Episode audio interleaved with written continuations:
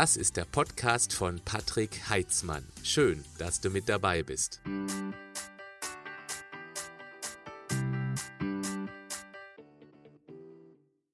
Es wird gerne von der Nahrungsindustrie eingesetzt, weil damit gefräßiges Essen sehr günstig produziert werden kann. Klar, ein bisschen billige, praktisch nährstofffreie Grundzutaten, dann Glutamat dazu, lecker. Mit dem Zeug bekommst du sogar Dachpappe schmackhaft. Und weil wir dann viel mehr vitalstoffarmes Zeug essen, kann das Folgen für die Figur und die Gesundheit haben. Deshalb zeige ich dir, was Glutamat eigentlich ist, was es macht, wo es drin steckt. Ich habe aber auch eine Idee, wo du es sogar zu deinem Vorteil nutzen kannst. In unserem Mund gibt es Geschmacksrezeptoren, die fünf Geschmäcker unterscheiden. Salzig, weil es schon früh in der Evolution oft ein Hinweis auf nährstoffreiche Produkte war. Süß, weil zum Beispiel reifes Obst auch schon früher eine vitamin- und mineralienreiche plus schnelle Energiequelle war. Dann sauer und bitter, weil wir so, natürlich mit Ausnahmen, vor eher unreifen Früchten und vergorene oder sogar giftige Nahrungsmittel gewarnt wurden. Und dann gibt es noch den fünften Geschmackssinn. Umami heißt würzig. Dieser Geschmack signalisierte unserem Steinzeitvorfahren eine vor allem eiweiß- und auch fettreiche Nahrungsquelle. Und genau das war früher natürlich überlebenswichtig. Es ist also evolutionär begründet, dass wir auf mit Glutamat angereicherte Lebensmittel abfahren und so auch deutlich mehr Kalorien aufnehmen, als wir tatsächlich brauchen. Das mag die Industrie natürlich, weil sie damit teure Rohstoffe wie Fisch, Fleisch, frische Gewürze und Käse einsparen kann, weil das eben sehr kostengünstig ersetzt werden kann. Dazu kommt, dass unser Steinzeitgehirn immer noch im Kalorien-Hamster-Modus läuft und Glutamat uns triggert, mehr zu essen, als wir eigentlich brauchen, um für schlechte Zeiten vorzusorgen. Wir laufen also unersättlich immer wieder an den Futterdruck zurück und tanken kräftig nach, was die Kassen der Konzerne klingeln lässt und bei uns ins Kaloriensilo einzahlt. Tauchen wir ein bisschen tiefer ein. Mononatriumglutamat ist ein Zusatzstoff, der auch unter der E-Nummer 621 geführt wird. Es ist aber kein von uns Menschen erfundenes Produkt, sondern kommt in der Nahrung ganz natürlich als Natriumsalz der Glutaminsäure vor. Glutaminsäure gehört zu den sogenannten semi-essentiellen Aminosäuren. Unser Gehirn ist in der Lage, das benötigte Glutamin selbst herzustellen.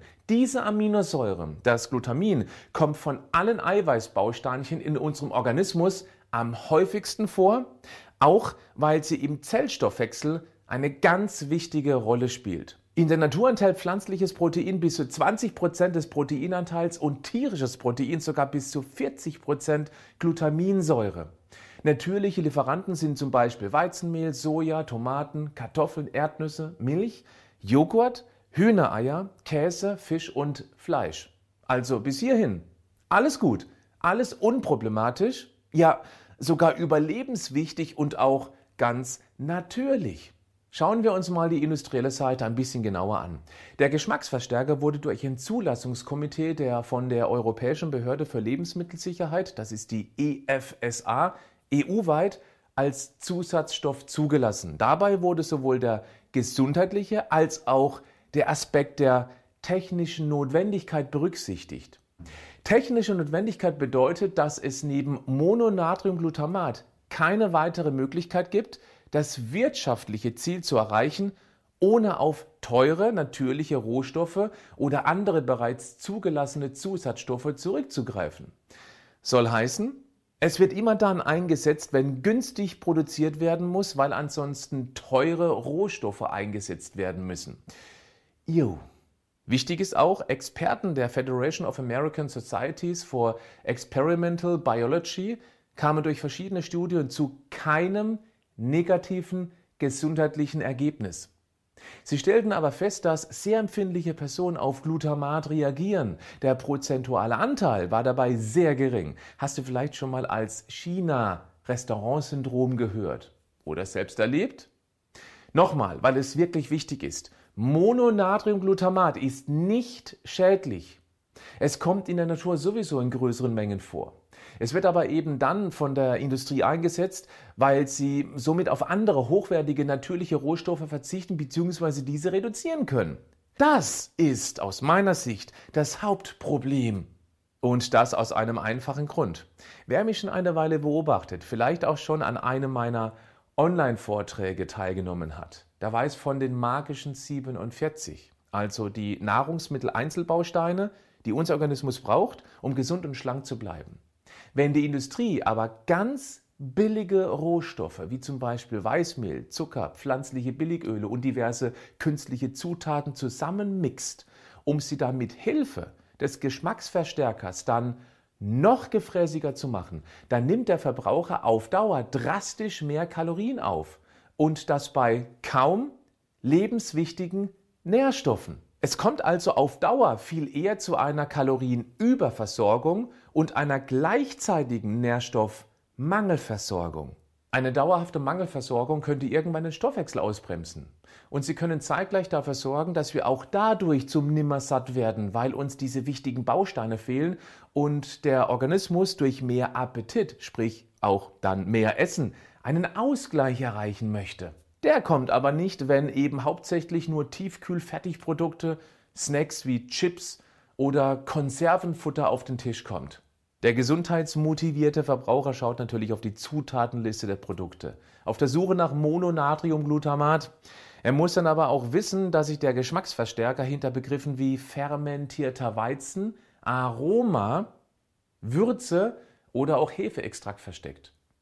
In unbehandelten Lebensmitteln dürfen keine Geschmacksverstärker enthalten sein, da es die Verbraucher vor Täuschung schützen soll. Dazu zählen zum Beispiel frische Milchprodukte, Kakao- und Schokoladenerzeugnisse, Fruchtsäfte, Teigwaren und Babynahrung. Wo ich es persönlich am hässlichsten fände, ist aber verboten. Ja, gut so.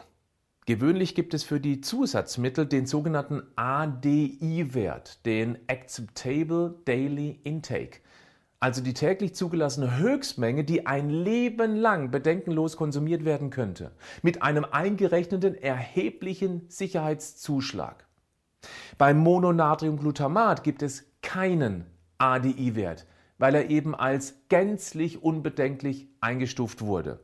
Ich finde, diese Information ist durchaus interessant, vor allem für die, die panisch reflexartig zusammenzucken, wenn sie Glutamat hören. Schauen wir mal auf die möglichen Nebenwirkungen, bevor ich dir eine sehr gute Einsatzmöglichkeit zeige, die dir sogar bei der Figur und Gesundheit helfen könnte.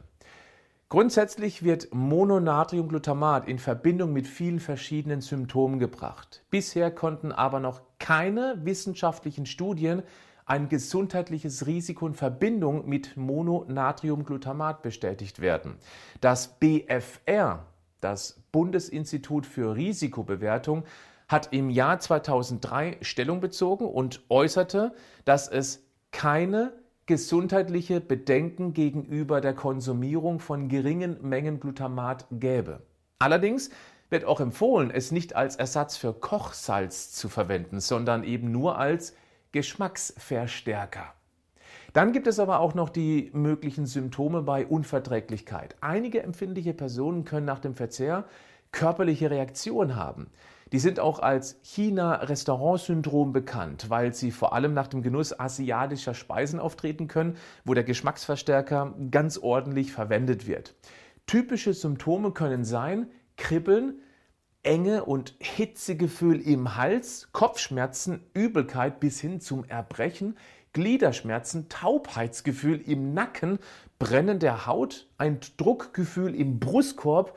Ja, selbstredend, dass bei solchen Symptomen, naja, äh, du weißt schon, nix Mononatriumglutamat. Logisch. Jetzt kommt noch eine unangenehme Seite, die ich ebenfalls ansprechen möchte. Mononatriumglutamat steht als möglicher Auslöser für degenerative Erkrankung des Gehirns im Verdacht. Also zum Beispiel Alzheimer, Parkinson oder Multiple Sklerose. Der Hintergrund für diese Annahme, die körpereigene Aminosäure spielt als Neurotransmitter, sprich als Botenstoff im Gehirn eine wichtige Rolle.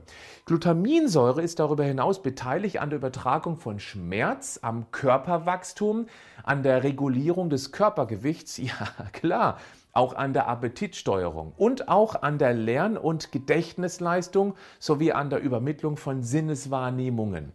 Eine Steigerung des Glutaminspiegels, zum Beispiel im Hippocampus des Gehirns, steht im Verdacht, die Gehirnzellen in diesem Bereich absterben zu lassen und somit die Grundlage für neurologische Erkrankungen zu bilden. Ganz wichtig ist aber auch zu wissen, unser Körper besitzt zum Schutz unseres Gehirns die sogenannte Blut-Hirn-Schranke. Diese sollte eine Einwirkung selbst von größeren Mengen Mononatriumglutamat auf unser Gehirn schützen. Zudem gibt es unzählige andere Hinweise, die ebenfalls mit diesen gerade eben genannten Erkrankungen in Verbindung gebracht werden. Deshalb bin ich mit so einer Aussage sehr, sehr skeptisch. Ich möchte trotzdem erwähnt haben, dass es einige Kritiker gibt, die diese Blut-Hirn-Schranken-Schutzmauer in Frage stellen und deshalb die Annahme vertreten, dass bestimmte Erkrankungen wie zum Beispiel eine Hirnhautentzündung oder Parkinson die Durchlässigkeit für Glutamat und somit die direkte Einwirkung auf unser Gehirn begünstigen können. Es muss aber auch erwähnt werden, dass es noch keine also wirklich noch gar keine offiziellen Studien gibt, die diese Annahme tatsächlich bestätigen. Mir kommt das eher vor wie Stochern im Nebel. Wir wissen es einfach nicht. Du erkennst, wenn man die Faktenlage genau durchschaut, dann ist es wie so oft ambivalent.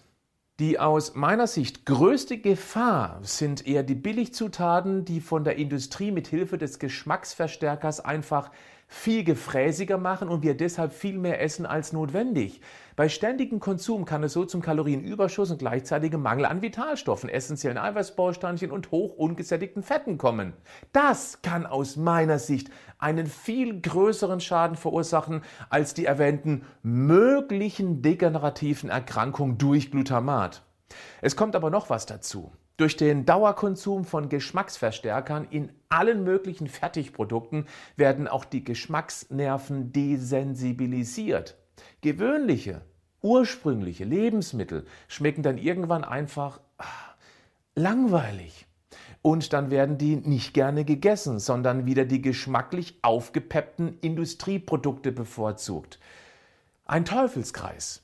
Natürlich wäre es gesundheitlich fantastisch, wenn wir viel mehr auf Obst, Gemüse und frische Kräuter setzen würden. Wer aber schon geschmacksknuspentechnisch angeschlagen ist, dem wird das erst einmal schwerfallen. Hier kommt meine Idee, wie wir den Geschmacksverstärker dosiert richtig nützlich einsetzen könnten. Es steht außer Frage, dass Gemüse gesund ist. Wenig Kalorien im Verhältnis zu vielen Vital- und Ballaststoffen. Schmeckt aber vielen einfach nicht mehr. Hier darf also eine richtig leckere Soße drüber.